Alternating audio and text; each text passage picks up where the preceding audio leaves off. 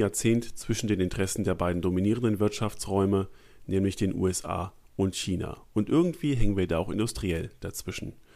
Und nun haben wir trotz vergleichsweise bescheidener Daten in Europa nicht nur im letzten Jahrzehnt, sondern vor allen Dingen auch im letzten Jahr überraschend gute Performance-Daten erzielen können.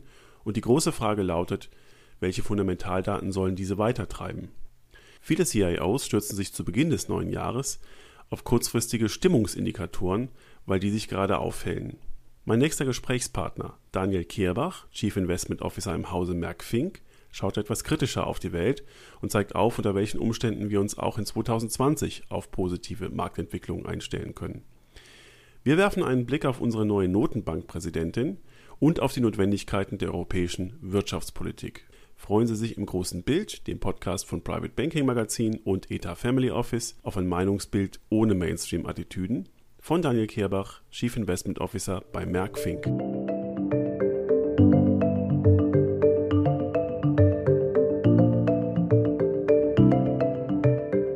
In Wurfweite zu meinem Büro arbeitet Herr Kehrbach von Merck Fink.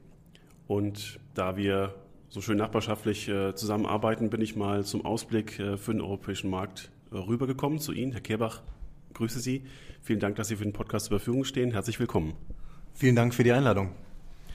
Herr Kehrbach, wenn wir mal das große Bild Puzzleteilen und mit äh, Daten belegen und ähm, kurz zurückschauen, was jetzt in 2019 passiert ist, und äh, Sie haben in Ihrem Investmentausblick für das kommende Jahr auch das ganze Jahrzehnt rückwirkend beleuchtet. Was können Sie ableiten für unsere Erwartungen fürs nächste Jahr? Ja, ich meine, wenn man schaut, das äh, letzte Jahrzehnt äh, war ein sehr, sehr spannendes. Wir hatten verschiedenste starke Werttreiber. Wir hatten die Notenbanken, die mit ihrer Zinspolitik natürlich nachhaltig befeuert hatten.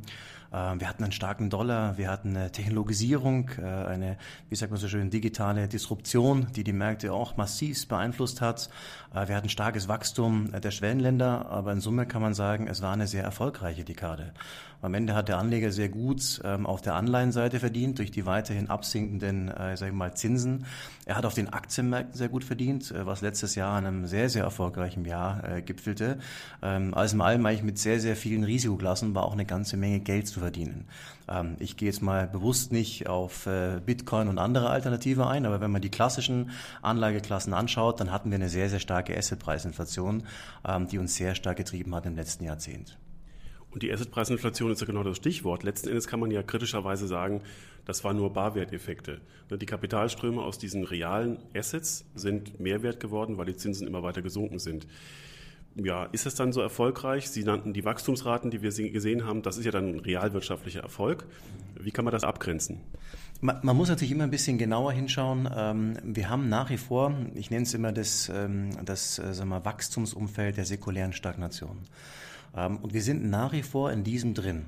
Das heißt, es bedeutet nichts anderes, als dass wir sehr unterdurchschnittliche tiefe ökonomische Wachstumsraten haben. Diese unterdurchschnittlichen ökonomischen Wachstumsraten ähm, tragen natürlich dazu bei, dass verschiedene Ausschläge sich sehr, sehr stark auswirken, was eben von der Zentralbankseite der Fall war.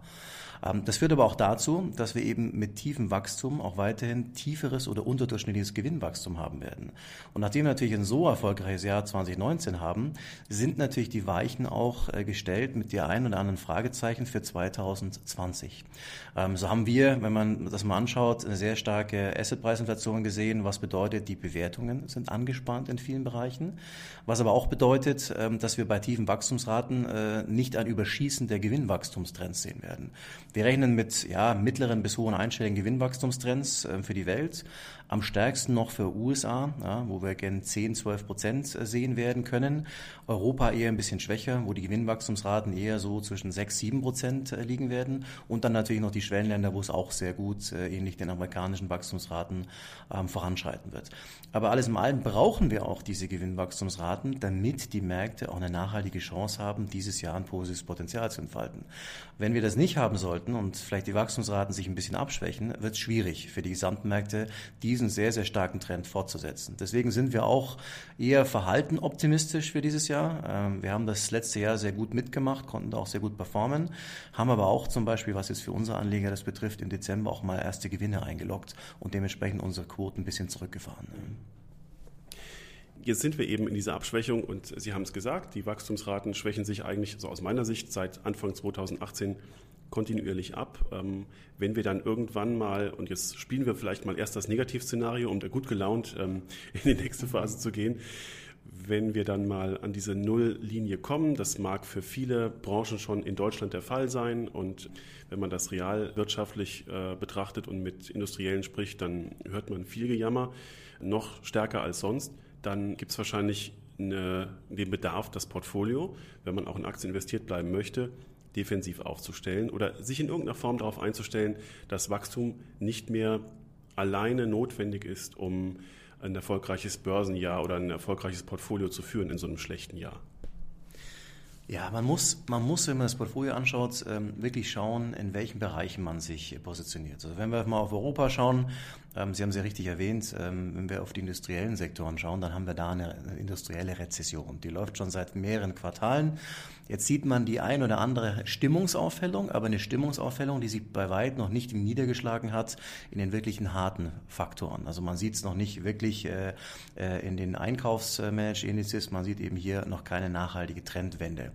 Es ist durchaus möglich, dass wir eine Stabilisierung sehen werden, zumindest zeigen uns das die Stimmungen an, was bedeutet, es könnte durchaus ein bisschen Aufhellung geben ähm, für 2020, aber in Summe ist natürlich das gesamte Wachstum, gerade wenn wir europäisch bleiben, ähm, vom Konsumenten getragen. Und solange der Konsument konsumiert, solange die Außenquoten dahin gehen oder da sind, wo sie sind, äh, wird das Ganze recht stabil bleiben, aber eben auch nicht in den Himmel wachsen. Es bleibt also weiterhin schwierig. Was natürlich auch bedeutet, bei diesen tiefen Zinsen, bei diesem Konsumentenverhalten und bei dieser sagen wir, industriellen schwierigen Lage ähm, gilt es dementsprechend auch genau zu schauen, wo man sich branchenseitig vom Portfolio aufstellt. Wir empfehlen dementsprechend ähm, Branchen, die eben wie Bereich Healthcare, die uns sehr, sehr gut gefallen nach wie vor, ähm, sind aber auch Branchen wie Technologie, aber auch da wiederum mit Vorsicht, da neigen wir eher zu asiatischer Technologie. Äh, in Europa haben wir ja leider nicht allzu viel, muss man fairerweise sagen. Äh, und darüber hinaus äh, muss man auch ein bisschen schauen, eben, dass man den einen oder anderen konsumerseitigen Sektor nicht vernachlässigt, der sich weiterhin sehr gut unserer Meinung nach entwickeln wird können.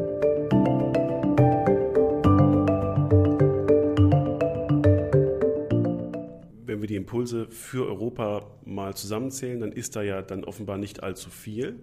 Und jetzt wird nach den starken Jahren mit dem Rückenwind der Notenbank oft gefordert, dass die Steuerpolitik einspringen muss und wir Steuersenkungen sehen wollen. Wir kennen die Diskussionen aus Deutschland. Das wird eine harte Nuss.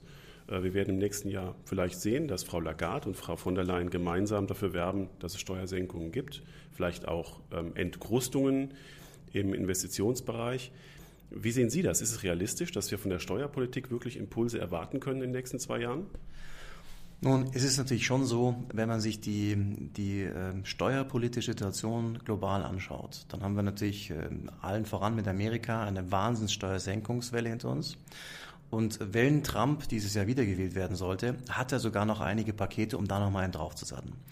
Jetzt haben wir das auf der einen Seite, jetzt haben wir auch die anderen europäischen Länder, die auch deutlich äh, sich begonnen haben zu verändern, attraktiver zu werden. Ähm, nur unser Heimatmarkt Deutschland ist da ziemlich hinterher äh, und ist da auch ins Hintertreffen geraten, was bedeutet, dass auch die Wettbewerbsfähigkeit und damit die Attraktivität für Investitionen nachhaltig sich abschwächt. Ähm, ich bin dementsprechend ein großer Freund und Verfechter auch davon zu sagen, wir brauchen Steuersenkungen, wir brauchen hier auch eine Angleichung, allein schon um unsere Wettbewerbsfähigkeit wieder ein bisschen zurückzugewinnen, weil wenn wir die natürlich nachhaltig weiter verlieren und wir uns in Diskussionen, sage ich mal, verheddern die nächsten Jahre, das wird irrsinnig wehtun. Und das wird unserer industriellen Rezession, die wir gerade erleiden, ich meine, der Automobilmarkt leidet, die Industrie leidet, ähm, dann natürlich noch eher äh, befeuern, was eher kontraproduktiv wäre. Dementsprechend wären Steuersenkungen, Steuererleichterungen ein gutes Mittel, um hier auch gegenzusteuern. Und ich finde, das sollte auch Deutschland machen. Ne? Nun, äh, mit Blick nach Frankfurt zu Frau Lagarde haben wir gelernt, dass Frau Lagarde die aktuelle Tragipolitik, die ja noch gilt, unter Review nimmt. Was können wir uns erwarten, wenn sie mal die Situation analysiert hat? Sie ist ja ein Medienprofi, sie wird ja das nicht sagen, ohne dass ja irgendwelche Änderungen kommen, irgendwelche Reformen. Was können wir uns erwarten von Frau Lagarde? Nun, sie hat ja verschiedene Pakete, ähm, die sie sich anschaut. Sie möchte auf der einen Seite schauen, wie wird Inflation eigentlich wirklich gelebt? Wie wird Inflation eigentlich wirklich berechnet? Das heißt, man macht eine Analyse, wie ist Inflation eigentlich am Grunde des Tages zu leben, zu beeinflussen, was sind die Stellschrauben. Das könnte bedeuten, dass wir vielleicht sogar in Zukunft ähm, eine andere Inflationsbetrachtungsweise sehen werden der Zentralbanken. Das ist sicherlich ein Thema. Dann gibt es natürlich die Nachforschungen und da möchte ich vielleicht ganz kurz die Riksbank äh, benutzen, weil die hat ja auch kürzlich hierzu eine Aussage getroffen. Ähm, eine Bank, klar, kleine schwedische Bank, Zentralbank in Schweden, die die Zinsen erhöht hat, ähm, die aber auch gesagt hat, sie haben Nachforschung angestellt und festgestellt, dass eben zu lange Perioden von Negativzinsen oder Tiefzinsen eher kontraproduktiv sind in Summe, weswegen es Sinn macht, letztendlich diese Niedrigzinsphase zu beenden. Auch diese Analysen wird die EZB dementsprechend durchführen und dann wird es spannend sein, zu was für einem Ergebnis kommt die EZB. Ähm, und es gibt durchaus Tendenzen und wir sind auch eines der Häuser, was durchaus sagt, hm, wahrscheinlich wird es eher dazu führen, dass man sich von diesem Niedrig-, wenn nicht sogar Negativzinsumfeld verabschieden muss und werden wird. Aber eben diese Analyse steht noch aus. Und dann nicht zu vergessen, die dritte Säule, die ist Frau Lagarde genauso wichtig äh, wie mittlerweile der ganzen europäischen und äh, der globalen Zentralbankenwelt, äh, der Bereich Nachhaltigkeit. Da wird sie auch tiefer hin reingraben und wird ganz klar und deutlich sicherlich auch Aussagen treffen, wie man äh, Zentralbankpolitik mit dem Thema Verantwortlichkeit, Nachhaltigkeit besser in Einklang bringen wird können.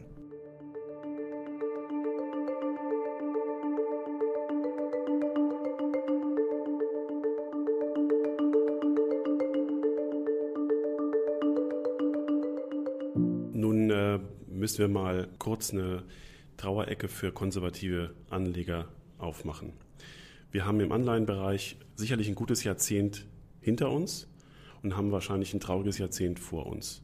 Es sei denn, in dieser Zinspolitik entstehen Impulse, die uns alle völlig überraschen werden und die Zinsen nochmal äh, auf wundersame Weise senken oder wir im Anleihenbereich Performances sehen, die uns überraschen. Aber eigentlich ist der konservative Anleger, der in Europa sitzt, die Stiftung, die Pensionskasse, das zweckgebundene Vermögen, das bestimmte Ziele zu erfüllen hat, doch ähm, von einer großen Veränderung.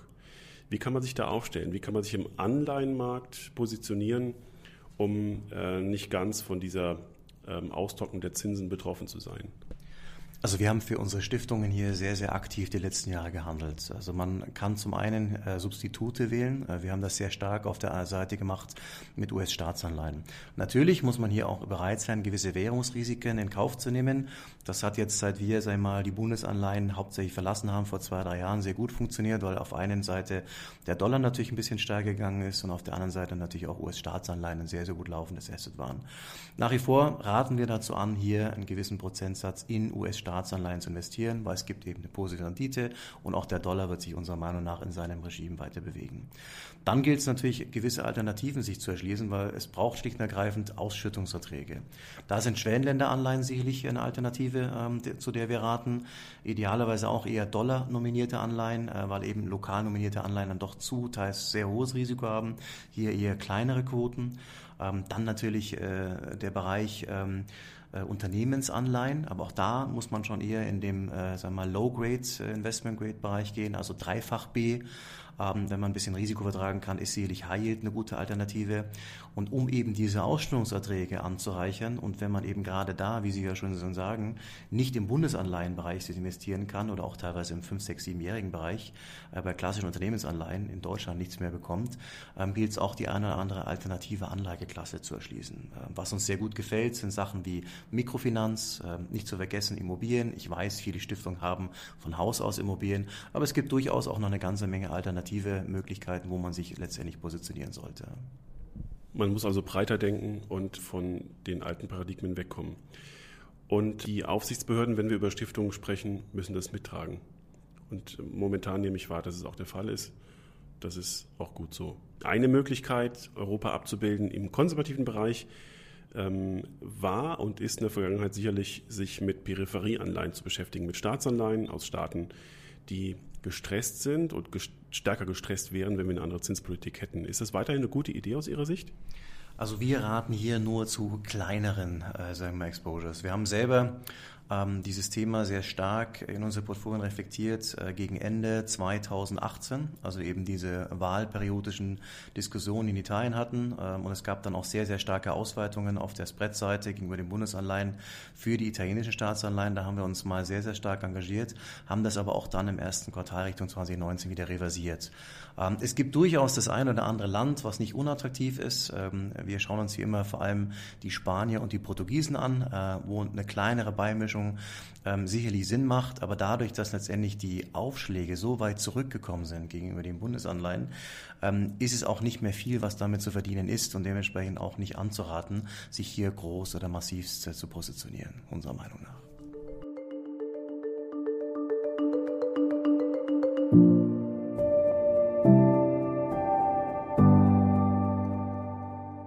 Wenn wir Europa damit abgeschlossen haben, dann lassen Sie uns doch mal einen Blick werfen in die Regionen, bei denen Sie auch für den Jahresanfang zu Übergewichtung raten, nämlich die USA und die Emerging Markets. Fangen wir mal bei den Emerging Markets an.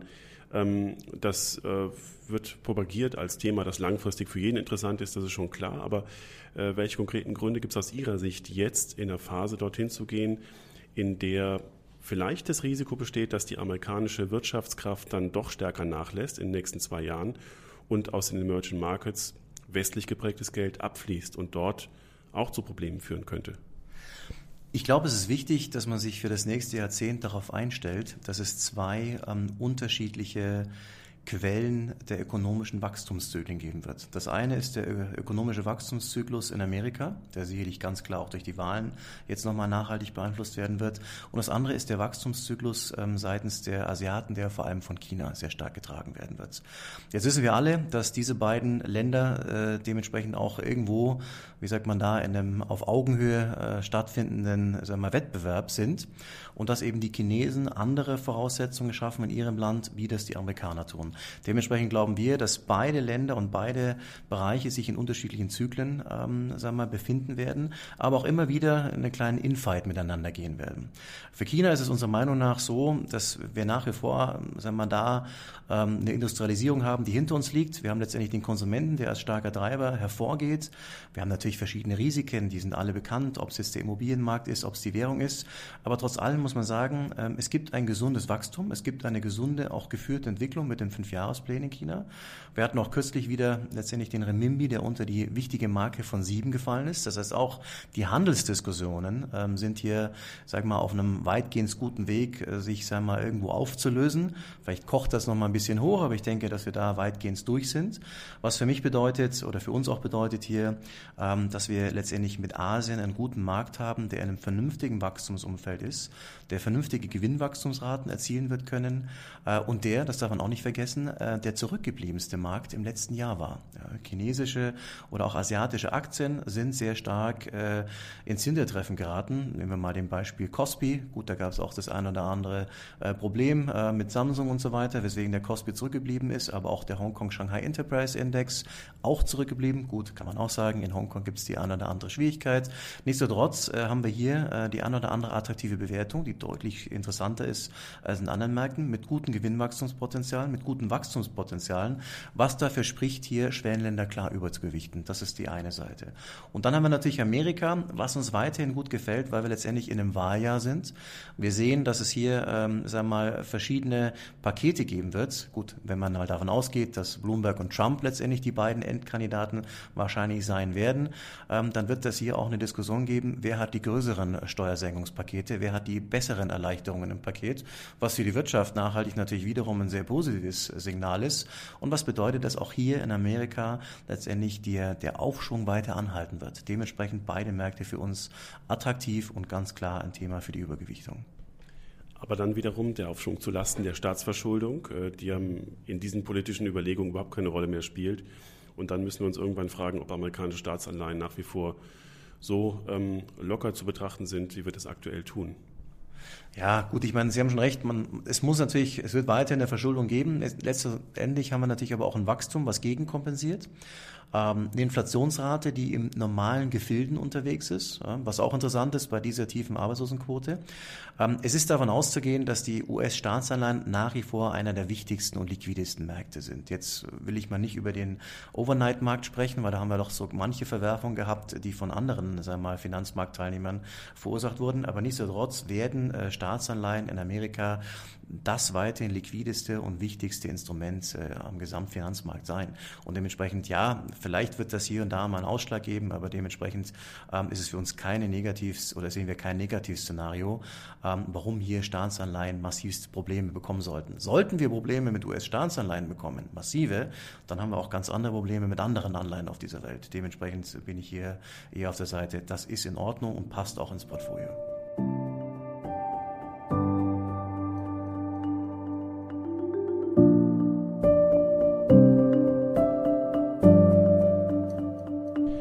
Zwischen diesen beiden großen Kräften, äh, zwischen diesem Oligopol USA und Asien, geführt von China, sitzen wir jetzt hier in Deutschland und ich darf Sie mal kurz zum Bundeskanzler machen, Herr Kehrbach. Sie haben die Kompetenz, die europäische ähm, Geopolitik mitzuprägen. Sie haben die Kompetenz, die Wirtschaftspolitik zu prägen. Welche Impulse würden Sie setzen? Was wünschen Sie sich jetzt von der Politik? Wie können wir uns in Europa zwischen diesen beiden großen Mächten aufstellen, bewegen? Wie können wir uns behaupten? Ja, ich meine, das Wichtigste ist erstmal, dass wir als, als Land Deutschland uns generell äh, positionieren. Ich meine, im Moment ist ja so, wir haben ja eine Politik des Abwartens, des Aussitzens. Ähm, ich glaube, diese Politik muss, äh, muss vorbei sein. Äh, es ist wichtig, dass wir uns positionieren, dass wir uns mit unseren Wirtschaftspartnern zusammensetzen, dass wir eben, wir reden oft über Themen wie die Seidenstraße, haben aber überhaupt keine Konzepte in Deutschland, ähm, wie wir uns letztendlich hier nicht nur anbinden lassen, sondern auch eine aktive Rolle spielen, die Dinge dementsprechend mitgestalten, um davon auch zu partizipieren partizipieren.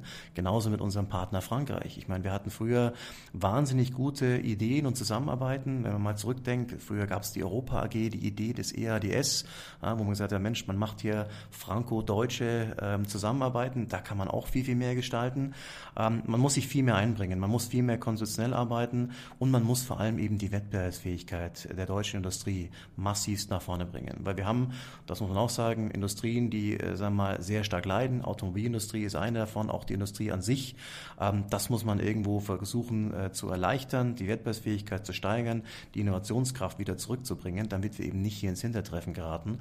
Weil ansonsten, wie Sie schon richtig sagen, gibt es zwei oligopolistische Strukturen und wir werden am Ende des Tages, wenn wir nicht gut genug reagieren, dazwischen zerrieben werden. Und das ist eine Gefahr, mit der müssen wir uns beschäftigen und da müssen wir auch gute Konzepte entwickeln, um voranzukommen. Gehen wir mal zu den schwarzen Schwänen, die uns begegnen können in 2020. Ähm, was könnte das sein aus Ihrer Sicht? Es gibt verschiedene, es gibt verschiedene schwarze Schwäne. Ich meine, wir können, wir haben nach wie vor ein sehr schwieriges geopolitisches Umfeld. Jetzt hatten wir äh, die Geschichte mit, mit dem Iran. Ähm, die Intentionen da waren ja schon länger ein bisschen äh, schwieriger mit der Straße von Hormuz, wo auch so manches Schiff äh, schon, wir mal, ja, oder wo man eben sich nicht sicher war, was für Intentionen hinter diesen Angriffen auf gewisse Schiffe stattfanden. Wir hatten Drohnenangriffe auf Saudi Aramco. Also von, von daher, ähm, ein schwarzer Schwan ist sicherlich, dass es im Mittleren Osten zu einer harten Explosion des Pulverfasses kommt. Ähm, ich hoffe das nicht. Ich hoffe, dass man hier frühzeitig deeskalieren kann, aber das ist sicherlich ein schwarzer Schwan. Dann haben wir sicherlich noch China an sich, ähm, macht Druck, nicht nur in Hongkong, sondern auch auf Taiwan und verschiedene, sagen mal, Umkreisregionen, baut auch weiterhin seine militärische Kraft aus, ist massivst am Investieren ähm, in Militär. Also auch das äh, darf man nicht unterschätzen. Wenn es hier zu Schwierigkeiten käme, ähm, könnte es zu einer Entstehung des schwarzen Schwanes kommen.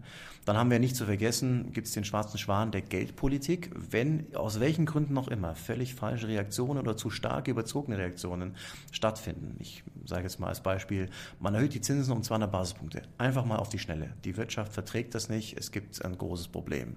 Es gibt schon eine ganze Menge schwarze Schwäne, die mir da spontan so einfallen.